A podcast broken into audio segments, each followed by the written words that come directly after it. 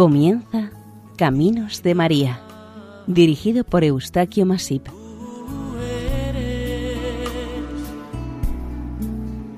entre todas las mujeres.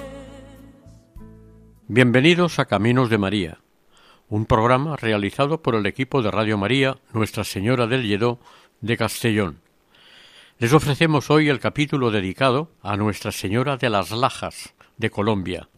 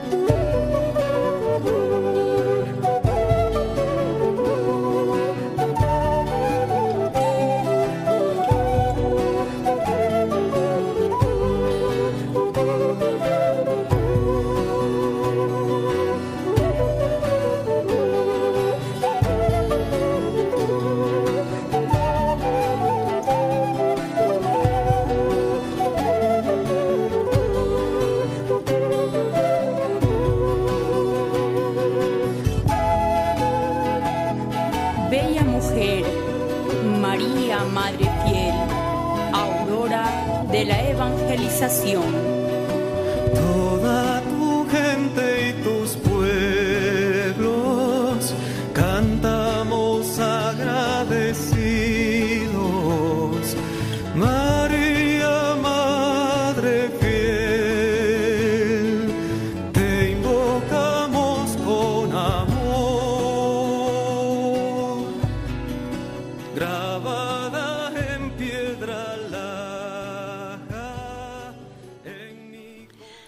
Sur de Colombia, en el límite con el vecino estado del Ecuador y en medio de un abrupto paisaje, existe un maravilloso santuario mariano dedicado a Nuestra Señora de las Lajas. Un espectacular lugar situado en los Andes ecuatoriales, justo a media cuesta de una profunda quebrada por la que discurre el caudaloso y bravo río Guaitara en el municipio de Ipiales, a unos 10 kilómetros de distancia de la frontera con el Ecuador. Una de las características de esta zona andina ecuatorial a 2.600 metros de altura es el de la constitución de sus suelos por losas de poco grosor de muy diferentes tamaños. La gente de aquí llaman a estas piedras que se encuentran en su estado natural lajas e incluso lanchas. En un tan magnífico paisaje, desde el siglo XVIII se nos presenta una advocación mariana a la que los devotos nativos la tienen siempre presente en su pensamiento y oraciones y a la que le dieron el nombre de las lajas, unas piedras llanas que tanto abundan en este territorio. En este entorno de belleza inigualable le construyeron un hermoso y singular santuario. Desde el primer momento de la aparición de la imagen de la Virgen, se convirtió este lugar en importante centro de peregrinación y, además, de curiosa atracción turística al sur de Colombia. Alrededor del santuario se empezaron a edificar chozas y casitas afianzándolas entre los riscos, sobre un trazado de estrechas calles adaptadas a su relieve y escalonando los espacios con piedras de buen tamaño, para aprovechar al máximo el suelo y poder vivir lo más cerca posible de la Virgen de las Lajas. Fray Juan de Santa Gertrudis fue un misionero franciscano que en su crónica del viaje realizado entre 1756 y 1762 por el sur del reino de Nueva Granada, publicada en cuatro tomos con el título de Maravillas de la Naturaleza, ya cita este santuario, siendo probablemente la referencia escrita más antigua que se tiene de su existencia.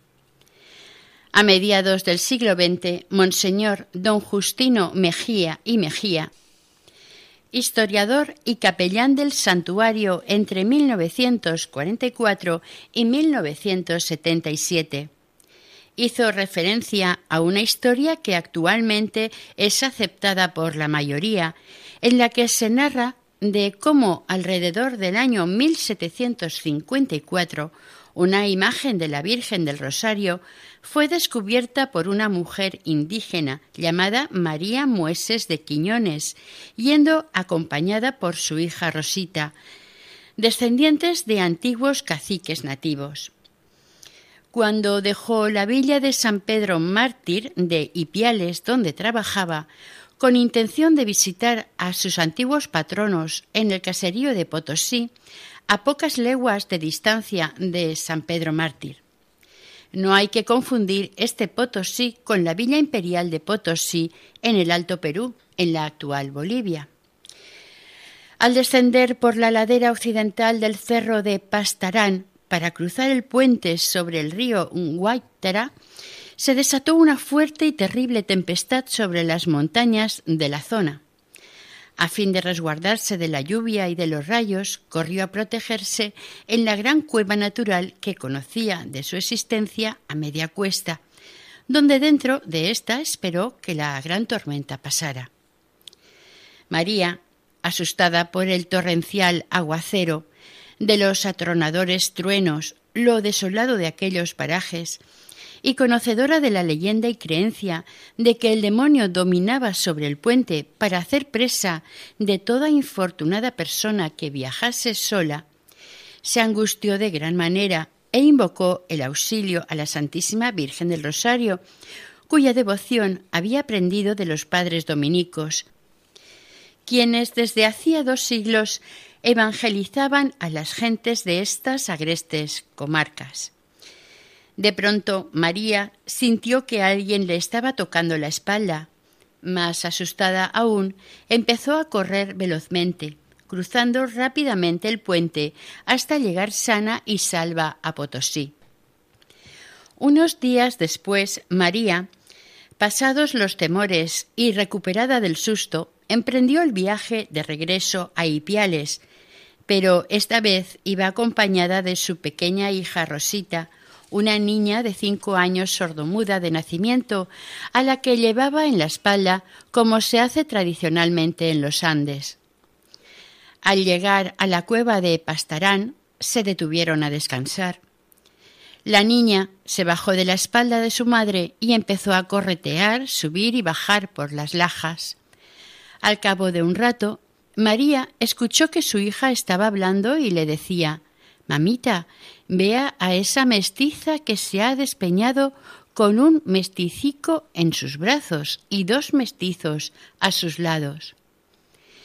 Desconcertada por lo que decía su hija, que hasta el momento nunca había podido hablar, y sin atinar a cogerla, salieron corriendo hacia la casa a la que deseaban llegar.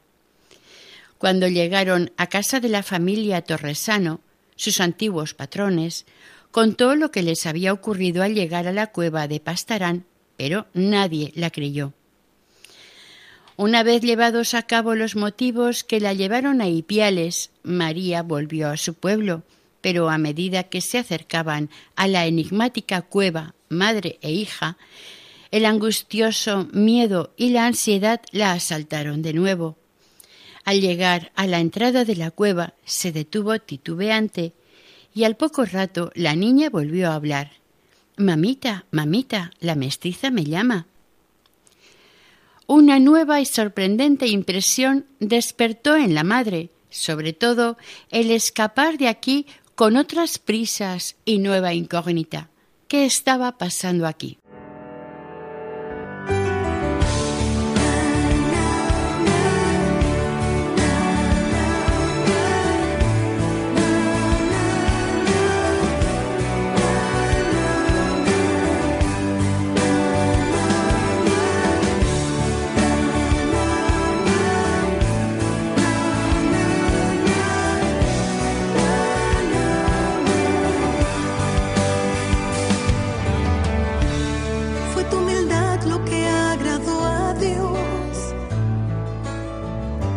foi tu sem jeito.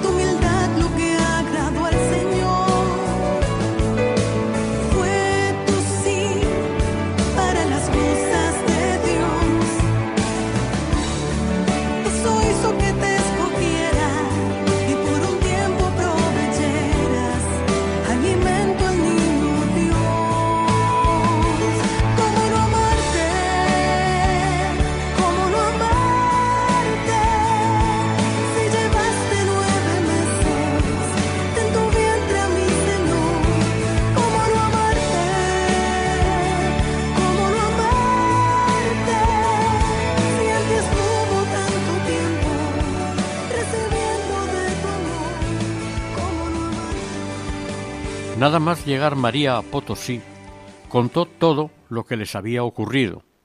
Esta vez la noticia corrió pronto de boca en boca y el suceso se extendió entre los habitantes del lugar.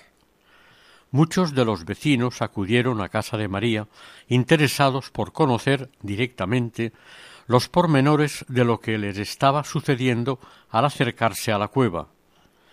En el alboroto, las entradas y salidas de gente de la casa u ocupados por enterarse de los hechos, Rosita, la hija de María, desapareció. Apenas se dieron cuenta de la desaparición de la niña, la buscaron por todas partes. Todos se preguntaban dónde podía haberse metido, pero no la hallaban. ¿Dónde podía estar Rosita? Simplemente había acudido a la llamada de la mestiza. Tal como ocurre en las almas inocentes, Rosita había acudido a alguna cosa de carácter sobrenatural. En las Lajas, como en Lourdes, un siglo después, en la gruta de Pastarán como en la de Masabiel, Rosita como Santa Bernardita, sintieron una atracción irresistible e irrenunciable a algo o alguien que la superaba. Naturalmente, María se dirigió hacia allí en busca de su hija, y al llegar se encontró con un maravilloso y único espectáculo. Según cuenta don Justino en su libro sobre Nuestra Señora de las Lajas, al llegar María a la cueva, vio sin sorprenderse a su hija. Estaba como arrodillada a los pies de la mestiza, jugando cariñosa y familiarmente con el rubio mesticico, el cual se había desprendido de los brazos de su madre. Fue tan extraordinaria esta visión que María no se atrevió a contárselo a nadie. Este otro extraordinario favor de la Virgen de las Lajas hubiera permanecido ignorado si un nuevo e impresionante suceso no lo hubiera hecho público.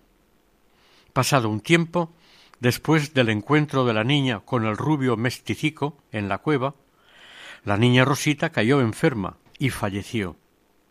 A María, la pobre y desconsolada madre, se le ocurrió llevar el cuerpecito sin vida de su hija a los pies de Nuestra Señora de Pastarán, para recordarle las flores y velas con que la niña solía obsequiarle, y sobre todo pedirle a ella encarecidamente que le devolviera la vida a Rosita.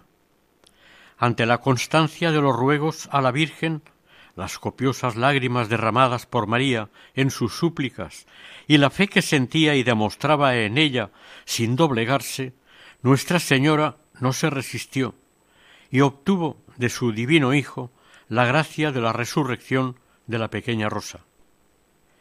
Desbordante de alegría y agradecimiento, María Mueses de Quiñones se dirigió rápidamente a Ipiales a llamar a la puerta de la familia Torresano, a quienes relató tan nuevo prodigio.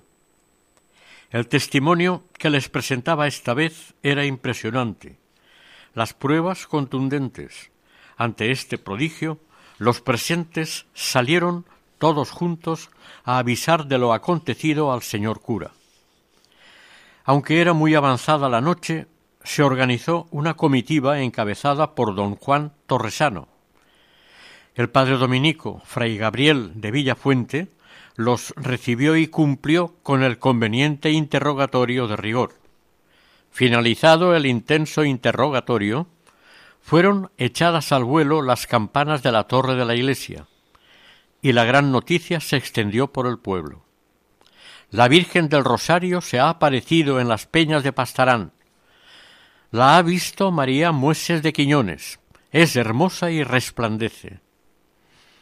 Pero el señor cura quería asegurarse de todo lo ocurrido porque no estaba totalmente convencido. Al día siguiente, bien de madrugada, una primera y concurrida peregrinación se inició desde Ipiales al lugar de la aparición. Era el 15 de septiembre de 1754, el día de la fiesta del dulce nombre de María. A las seis de la mañana llegaron a las Lajas. El milagro refulgió ante sus ojos y ante su corazón. Ya no era posible dudar. La Santísima Virgen María había sentado sus reales en las rocas y losas de Pastarán. Es evidente que en las lajas no hubo testigos presenciales de la aparición, a diferencia de otras muchas advocaciones marianas. Se desconoce cómo se formó la imagen. Nadie se atribuyó con fundamento su manufactura. No se puede señalar con exactitud desde cuándo está la imagen grabada en la inmensa laja. En verdad, su hallazgo vino a corroborar la aparición en tan inhóspito y apartado lugar. A lo largo de los años, como siempre, no han faltado escépticos y detractores de estos señalados sucesos que originaron esta advocación a la Virgen, incluso de dentro del clero. Se ha negado que toda factura de la imagen en la laja tenga el carácter de milagrosa. Sin embargo, ninguno de ellos ha podido conseguir demostrar de forma razonable un origen natural.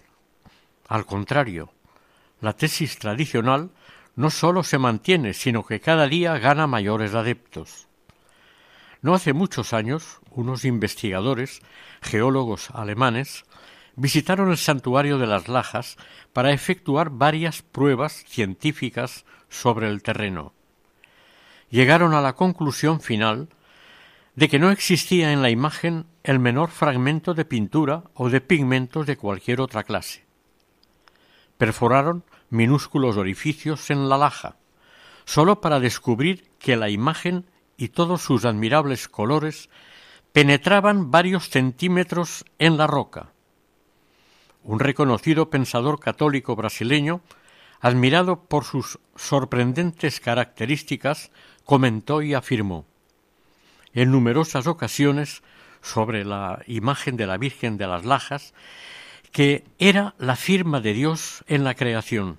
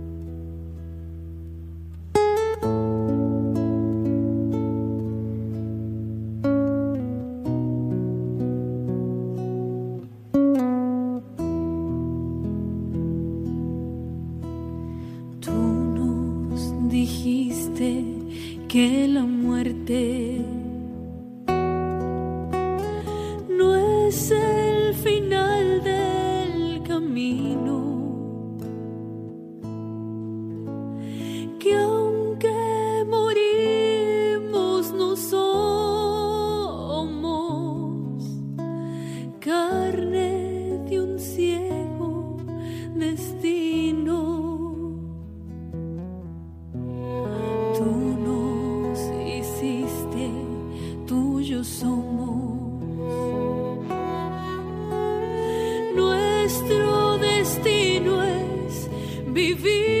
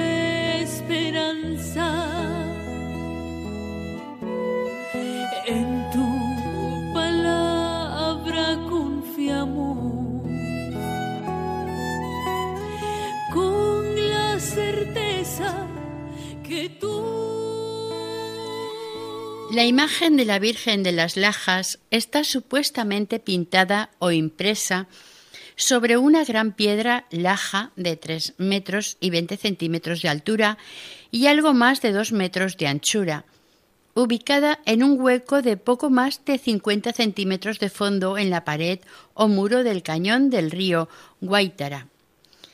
El conjunto iconográfico de la imagen en sí tiene 1,80 por 1,22 metros. La figura principal corresponde a la imagen de la Virgen del Rosario. Está en pie sobre una media luna. Lleva al niño Jesús sobre su brazo izquierdo, mientras que con el otro brazo ofrece el Santo Rosario a Santo Domingo de Guzmán, el fundador de la Orden de los Dominicos, que está en actitud orante.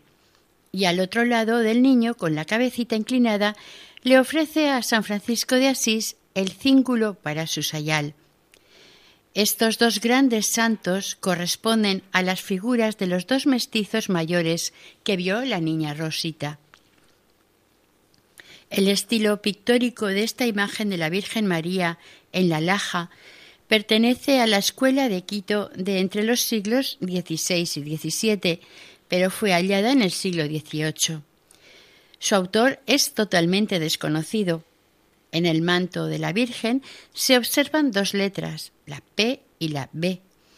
Para algunos investigadores corresponden a las iniciales del fraile Pedro Bedón, que vivió entre 1555 y 1621 y fue provincial de los dominicos, misionero caminante y viajero por aquellas tierras, además de pintor. Para otros investigadores esta posibilidad no es factible porque cuando se halló la imagen habían pasado 150 años y el cuadro estuvo expuesto a la intemperie, sufriendo los naturales y extremados elementos atmosféricos de la zona. Estos mismos técnicos opinan que su factura es milagrosa y no humana, basándose en sus características físicas como su colorido mate y el hecho de que no la dañen los humos de los cirios, salvo el borde de la laja donde no hay imagen, o las defecaciones de los insectos y las aves, otra curiosidad es que el polvo del ambiente no se deposita en ella, ni siquiera la ensucia el manoseo de los fieles devotos. Poco tiempo después del hallazgo se construyó la primera pequeña choza ermita, a base de madera y paja, que se conservó de esta manera durante cuarenta años. A esta le siguió una segunda capilla que con generosidad, constancia y diligencia fue construida con cal y ladrillo por los propios habitantes del lugar. Las dimensiones de esta capilla eran unos siete metros de larga por seis de ancha en ella se podía ver una pequeña cúpula. La tercera ermita consistió en ensanchar el edificio en su parte suroeste y su construcción despertó la admiración por su atrevida obra. Hasta la mitad del siglo XIX no se levantó un nuevo y mayor santuario. Con el tiempo volvió a quedarse pequeño para cobijar la gran afluencia de fieles que asistían, especialmente en los días de fiesta el que fue presidente de Colombia, escritor don Santiago Pérez Manosalva, escribió una crónica haciendo referencia a este santuario, diciendo, adelantando hacia el sur y descendiendo como por una espiral de piedra, de repente se halla el viajero en medio de peñascos y emergiendo entre esas lascas una capilla cuya parte extrema se asoma atrevida y graciosamente sobre el precipicio. Esta parte es de mampostería. En el interior es todo formado por la roca misma, cortada en lajas, y en una de estas se ve dibujada al óleo la imagen de la Virgen, a quien ha levantado la naturaleza, y el hombre completado este altar en las entrañas de la peña. Las aguas corren cuarenta pies abajo, las murallas se destacan agrias y rocallosas, el bosque se tupe alrededor y todos los contornos se prestan con silvestre majestad. Se cuenta aquí una historia que para algunos podría ser leyenda. Uno de los principales benefactores y muy popular relacionado con este santuario de entre los devotos más fieles fue y es el ciego Rivera. un personaje que sin la luz de sus ojos recorrió campos, pueblos y ciudades mendigando, pidiendo dinero para comprar materiales con los cuales construirle el santuario a la Madre Santísima de las Lajas. Es el amor a la Madre lo que movió a este hombre a pedir para darle a ella, la gran benefactora, un digno templo. No reparó en sacrificios con tal de conseguir su precioso y amado objetivo. Seguro que cuando llegó ante el Señor, éste le dijo He oído a mi madre hablar de ti. Monseñor don Ezequiel Moreno Díaz, español y riojano, tuvo la audaz idea de construir un magnífico santuario sobre el abismo. Este santo obispo con el tiempo fue canonizado, él fue el principal motor que se atrevió a lanzar la idea de la nueva construcción de un santuario dedicado a la Virgen de las Lajas, dándola a conocer en 1899 a través de una carta pastoral a los fieles de Pasto o Pastos, la ciudad que fue capital de Nueva Granada y ahora departamento colombiano de Nariño.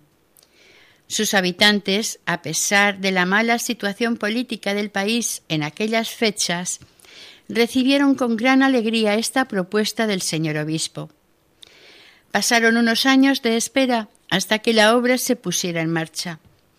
El día 1 de enero del año 1916 se puso la primera piedra de este gran santuario a cargo del ingeniero ecuatoriano Gualberto Pérez y del pastuso colombiano Lucindo Espinoza, quienes la terminaron en 1949.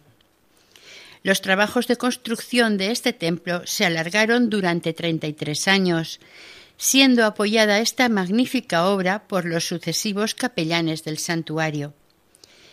En 1949 quedaron finalizadas las obras de tan magnífico santuario. En su inauguración fue bendecido por el señor obispo Monseñor Diego María Gómez Tamayo, arzobispo de Popayán. Era entonces el párroco don Justino Mejía y Mejía, que a su vez era el historiador oficial de las Lajas.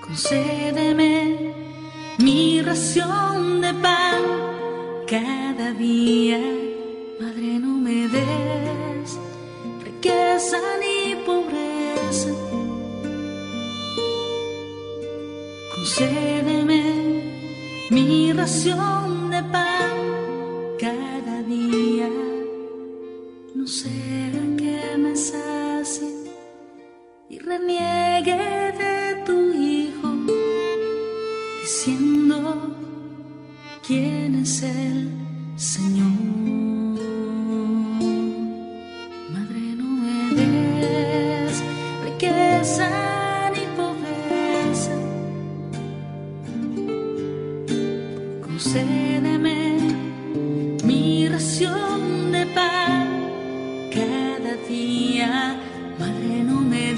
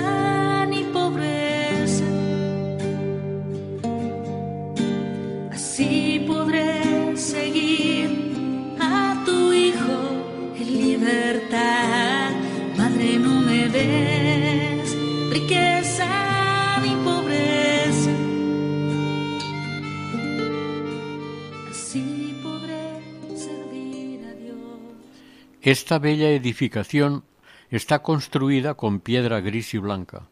Es de estilo gótico tardío del siglo XIV.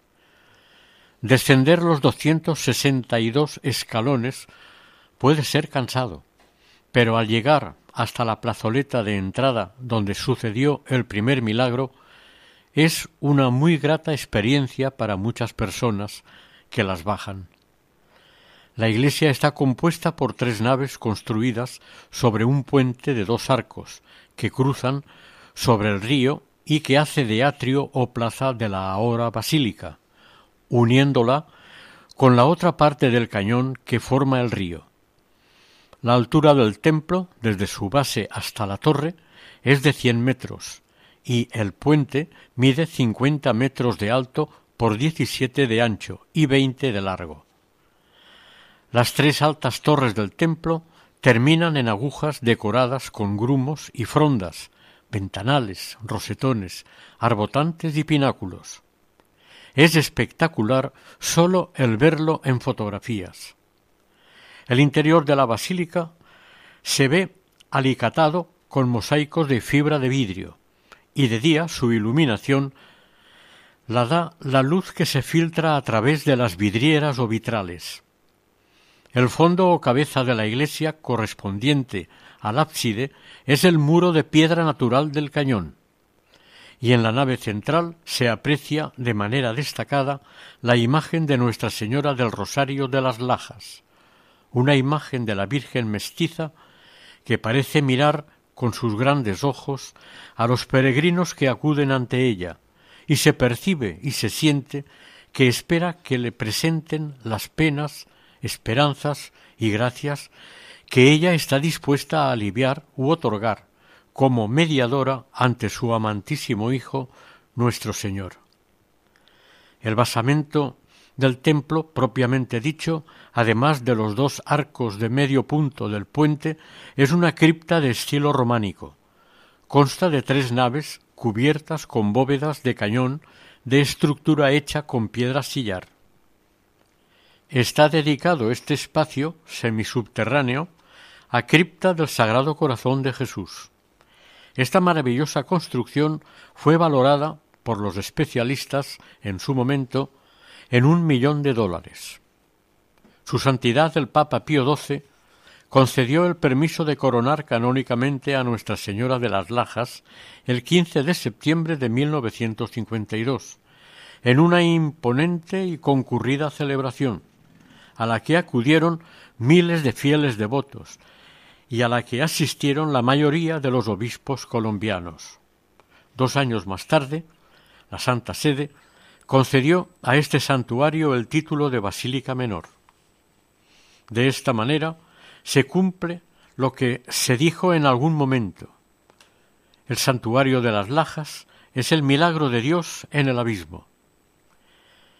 En 1984 esta basílica fue declarada monumento y parte muy importante del patrimonio cultural de Colombia. Todo este conjunto arquitectónico del santuario en el año 2007 fue considerado como una de las siete maravillas de Colombia, según un concurso convocado y organizado por el periódico colombiano El Tiempo. Las Lajas quedó en segundo lugar en la votación realizada. Quedó por detrás de la Catedral de la Sal de Zipaquirá, que obtuvo el primer lugar. En 2015, el diario británico The Daily Telegraph eligió el santuario de las Lajas de entre una lista de veintitrés iglesias como la iglesia más bella del mundo por su ubicación y arquitectura. La parroquia de las Lajas forma parte de la diócesis de Ipiales. El santuario o basílica está bajo el cuidado y atención de las hermanas franciscanas de María Inmaculada y en lo eclesiástico y religioso están o está atendida por capellán y sacerdotes adscritos a la parroquia del Rosario de las Lajas. El peregrinaje de las gentes devotas a este santuario mariano es permanente, pero se incrementa considerablemente en dos épocas del año.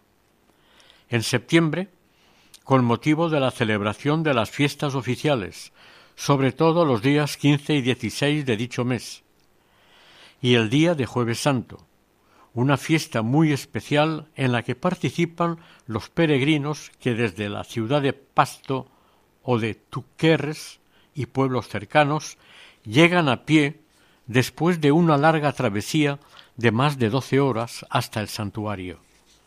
También se realiza otra peregrinación entre el mes de diciembre y los primeros días de enero. Aquel pequeño caserío que eran las Lajas ha ido creciendo y a medida que lo hizo ocurrió lo mismo con la devoción hacia su Virgen del Rosario de las Lajas. El santuario es actualmente un centro preeminentemente religioso, aunque a su alrededor se han desarrollado comercios vinculados con productos artesanales locales, ligados a la producción de tejidos de lana y a los objetos elaborados de madera, todos ellos realizados manualmente.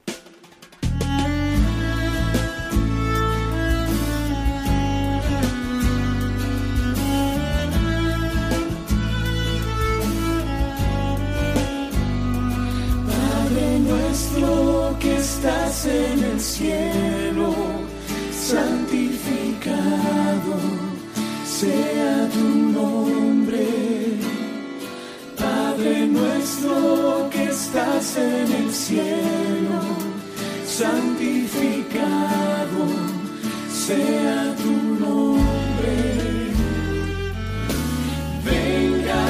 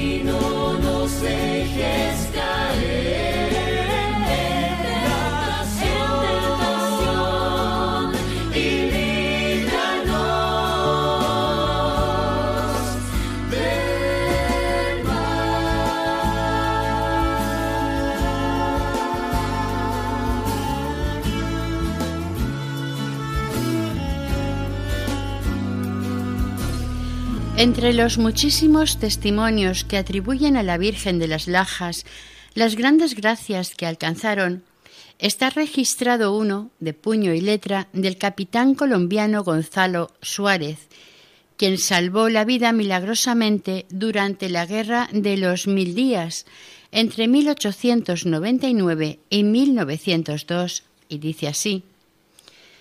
El día 9 de febrero de 1901, a las 7 de la mañana, el suscrito cayó mortalmente herido recibiendo siete balazos en la cara, producidos por una descarga de escopetas y carramplones. Uno de estos balazos vació el ojo derecho, otro le rompió el párpado del ojo izquierdo, dañándole la retina, y otro le voló la nariz. A las tres de la tarde del mismo día 9 de febrero, se me levantó del sitio donde había caído herido y se me condujo al lugar designado para incinerar cadáveres de los muertos en combate. como las heridas recibidas hubieranme de causar la pérdida de los sentidos y por lo tanto quedar privado, todos los médicos y los curiosos dedujeron después de un breve examen que era cadáver. Como yo conservaba el sentido del oído, oía palpablemente las órdenes para que se me quemara. Hice esfuerzos sobrehumanos para manifestarles que tenía vida, pero todo era en vano. Hubo un momento de suprema ansiedad. Se dio la última orden y ya no había remedio. En ese supremo instante invoqué el nombre de la Santísima Virgen del Santuario de las Lajas, prometiéndole que si permitía que no me quemaran vivo, iría a pie desde donde estuviera a postrarme de hinojos a su presencia. Terminada esta súplica, se presenta una señora y pide a voz en cuello el cadáver del capitán Suárez. Me hace conducir con mis soldados a su casa. Allí permanecí cuatro meses completamente ciego. Después el general Albán me hizo conducir a Panamá. Los médicos declararon que estaba ciego de por vida. El 15 de agosto comulgué en la capilla del Hospital de Santo Tomás y después de recibir este alimento espiritual hice que la reverenda hermana Elena Fernández me regalara un pedazo de algodón y con la fe de un verdadero católico lo hice pasar por los ojos de una imagen de la Virgen del Rosario que se venera en dicho hospital todos los días y cada vez que sentía afección al ojo me frotaba con el algodón. Grande fue mi reconocimiento a la Madre de Dios cuando a los dos meses, el 18 de octubre, veía perfectamente con el ojo izquierdo. Los médicos, que ya habían remendado el párpado, se sorprendieron al convencerse de la realidad y, sin embargo, dijeron los blasfemos que era obra de la casualidad consignaré aquí un hecho de verdadera abnegación que solamente puede inspirarlo la religión católica. Como dije antes, una bala me llevó a tierra la nariz. Pues bien, para poder pronunciar siquiera algunas palabras, había la necesidad de hacerme una operación plástica. Por lo tanto, se necesitaba tomar de otra persona la cantidad de carne suficiente para cubrirme el hueco. Esta persona tenía que ser del mismo color, estar robusta y sin enfermedad contagiosa. Y por último, someterse a un verdadero martirio. No teniendo en ese lugar a mi madre, único ser que podría sacrificarse por mí, veía materialmente imposible la realización de la operación. Estando los médicos en consulta y al pie de mi cama, salió del grupo de ángeles que se había formado a mi lado una hermana de la caridad y ofreció voluntariamente su brazo para que fuera cercenado y así los médicos pudieran darme nariz. La hermana que puso en práctica este rasgo de caridad cristiana se llama Elena Fernández, vivió en Panamá y fue testigo del milagro que me hizo la Virgen. A la Virgen de las Lajas le debo el poder verla hoy y a ella y a Sor Elena el poder contar este prodigio. Santuario de las Lajas, 26 de agosto de 1906. San Alberto Hurtado, un jesuita chileno, dice que junto al corazón de Dios hay otro corazón que nos ama, el corazón de su madre y madre nuestra, que nos aceptó como hijos cuando su corazón estuvo a punto de partirse de dolor junto a la cruz, al ver cómo sufría el corazón de Jesús, su Hijo, por nosotros, los hombres de cada tierra, redimida por el dolor de un Dios hecho hombre que quiso asociar a su redención el dolor de su madre y el de sus fieles.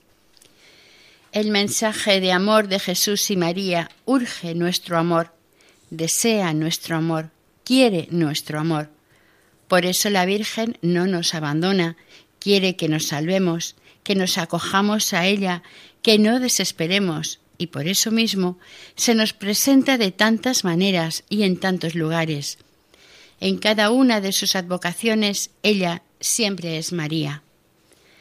Han transcurrido ya más de dos siglos y medio desde el descubrimiento de la imagen de Nuestra Señora en la profunda quebrada del río Guaitara.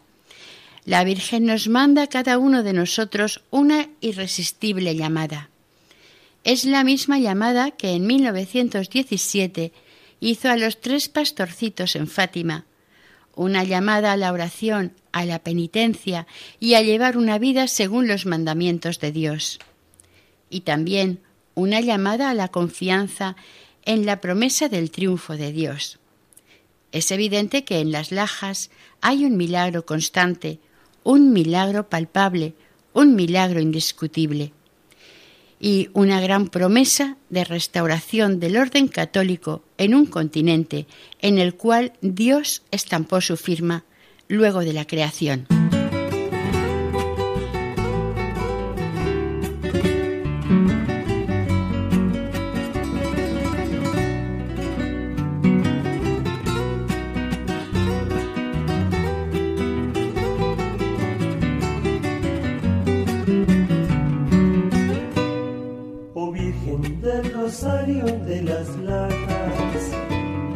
Santuario venimos a implorar por esas vidas que han perdido el rumbo, por los que sufren y no viven en paz, por esas vidas que han perdido el rumbo, por los que sufren y no viven en paz. Señora, consuelo de tus creyentes, de los que sufren cualquier adversidad. Te imploramos, pide a Jesús tu Hijo, que atienda nuestra necesidad. Te imploramos, pide a Jesús tu Hijo, que atienda nuestra necesidad la mestiza del sur, lo radiante de luz, y ahora en acción de gracias, Madre, esta serenata. Óyenos, Madre Santa, y escucha las plegarias. Óyenos, Madrecita de amor, oh Virgen Nuestra Señora, del Rosario de las Lajas.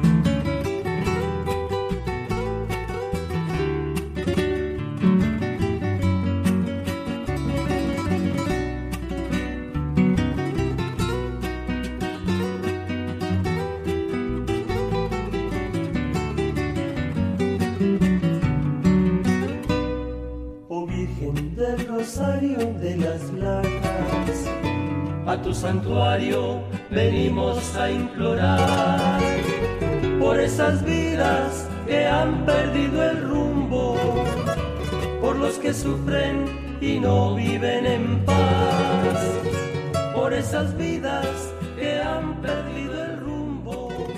Oración. ¿Tienes una causa imposible? Deja todo en manos de Nuestra Señora del Rosario de las Lajas y realiza la oración con mucha fe.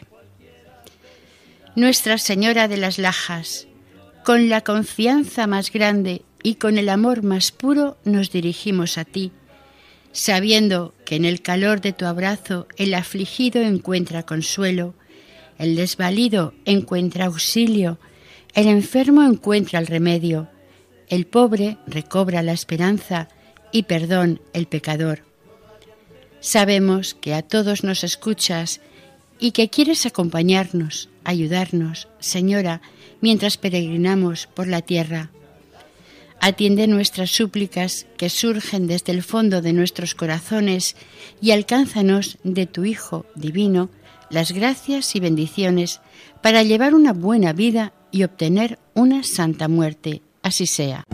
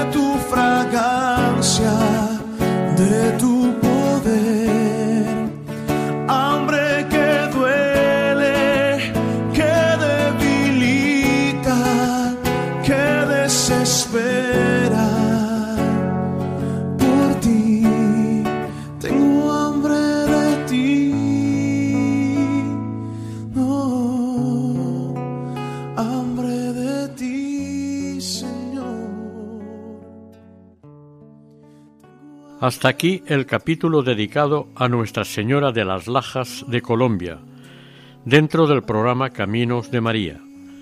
Si desean colaborar con nosotros, pueden hacerlo a través del siguiente correo electrónico caminosdemaria@radiomaria.es. El equipo de Radio María en Castellón, Nuestra Señora del Lledó, se despide deseando que el Señor y la Virgen les bendiga.